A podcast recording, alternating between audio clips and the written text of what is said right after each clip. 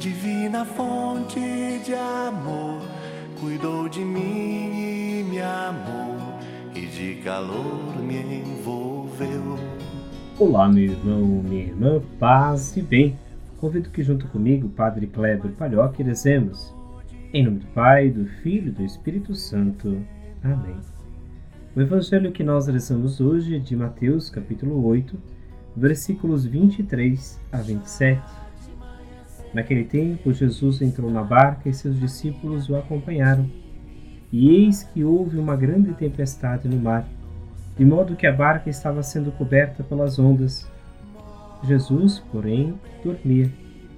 Os discípulos aproximaram-se e acordaram, dizendo: Senhor, salva-nos, pois estamos perecendo. Jesus respondeu: Por que tendes tanto medo, homens fracos na fé?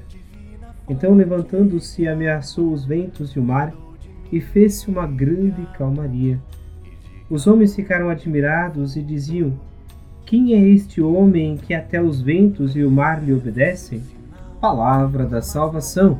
Glória a vós, Senhor.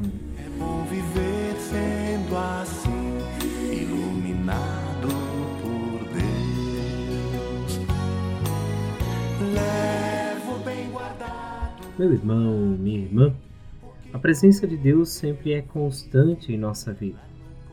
Na cena da tempestade no mar, em que o barco estava sendo coberto pelas ondas, Jesus, acordado pelos discípulos, repreendeu não somente os ventos e o mar, como também aos discípulos. Por que tanto medo, homens de pouca fé? Em nossas pequenas e grandes tormentas, muitas vezes nós ficamos desesperados, entramos até em pânico.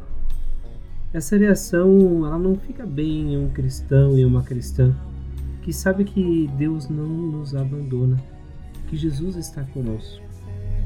Nas crises, nas dificuldades, é justo termos uma preocupação responsável, mas também é necessário sempre uma confiança na graça de Deus a quem nós recorremos e que, como discípulos, o fazemos na mesma tempestade a fé nos mantém firmes e serenos nas tempestades. Jesus está conosco. Ele é vencedor sobre todo o mal.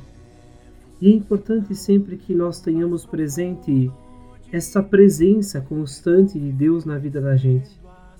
Quando nós o afastamos e achamos que somos nós os centros do mundo, que só nós resolveremos, nós afastamos Deus. E aí, consequentemente, perdemos também a sua presença e acabamos também ficando perdidos na situação que estamos vivenciando. Por isso eu convido que hoje, olhando para a nossa vida, possamos perceber esta presença amorosa de Deus, que caminha conosco e não nos deixa sós, que percebe cada dificuldade que vivemos e que vai nos auxiliando para que compreendamos a beleza de seguir o Evangelho de entender e localizar sempre Deus presente naquilo que fazemos. Convido que rezemos juntos. Ave Maria, cheia de graça, o Senhor é convosco. Bendita sois vós entre as mulheres, e bendito é o fruto do vosso ventre, Jesus. Santa Maria, Mãe de Deus, rogai por nós, pecadores, agora e na hora de nossa morte. Amém. Que o Senhor nos abençoe, guarde e proteja, Ele que é Pai Filho e Espírito Santo. Amém. O abraço de hoje vai para os municípios de Sul Brasil, também de Iraceminha e o distrito da Barra Grande, interior de Faxinal dos Guedes. Que Deus olhe por cada um, por cada uma de vocês. Deixo também um abraço a todos que rezam com a gente nesse dia e convido para que possamos juntos rezar especialmente pelos doentes, pelas pessoas que precisam de atenção neste tempo. Fraterno e grande abraço.